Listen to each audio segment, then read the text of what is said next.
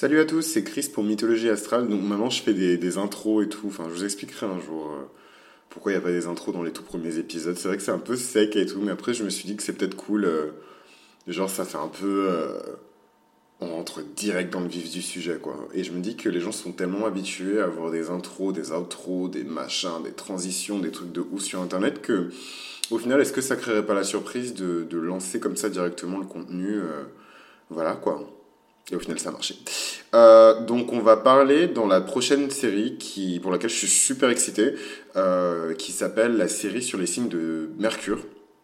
Donc, on va beaucoup parler de Mercure, on va parler de la signification de Mercure en astrologie. Euh, donc ça, c'est dans un épisode qui est déjà sorti sur Mercure. On va parler aussi euh, de l'interaction entre votre planète Mercure et euh, d'autres planètes dans votre thème astral, mais surtout de l'interaction et de la compatibilité entre votre planète Mercure et d'autres Mercure. Donc ça, je sais que c'est quelque chose qui m'a été beaucoup demandé. Après, il faut savoir que Mercure, déjà moi, c'est pas une de mes planètes favorites. et en plus de ça, Mercure n'a pas vraiment un impact hyper important sur euh, disons, vos relations amoureuses ou sur vos conflits. Ça, c'est plutôt Mars et Vénus. Mercure va vraiment avoir un impact sur votre sociabilité. Et en soi, peut-être même pas euh, tant que ça sur votre sociabilité, mais plus sur votre capacité à communiquer, à recevoir des messages et à émettre des messages. Donc vraiment, euh, information, communication, Mercure. Et aussi votre capacité à comprendre. Voilà, votre capacité de compréhension et d'apprentissage, c'est Mercure également. Donc on va rentrer dans le détail de tout ça dans cette série sur les signes de Mercure. Et évidemment, on va explorer tout ça euh, dans les nuances de chaque signe et euh, en faisant évidemment des clins d'œil à la mythologie euh, de laquelle est tiré donc chaque signe et, chaque signification de Mercure.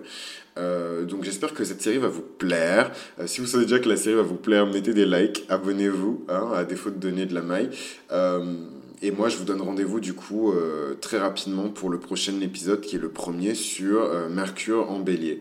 Donc je vous invite évidemment à laisser des commentaires positifs euh, sur SoundCloud et sur Apple, ou en tout cas sur tous les, sites de notation. Évidemment, vous savez que plus il y a d'étoiles et plus le podcast sera écouté. Donc je compte sur vous, en tout cas sur les personnes qui aiment le podcast.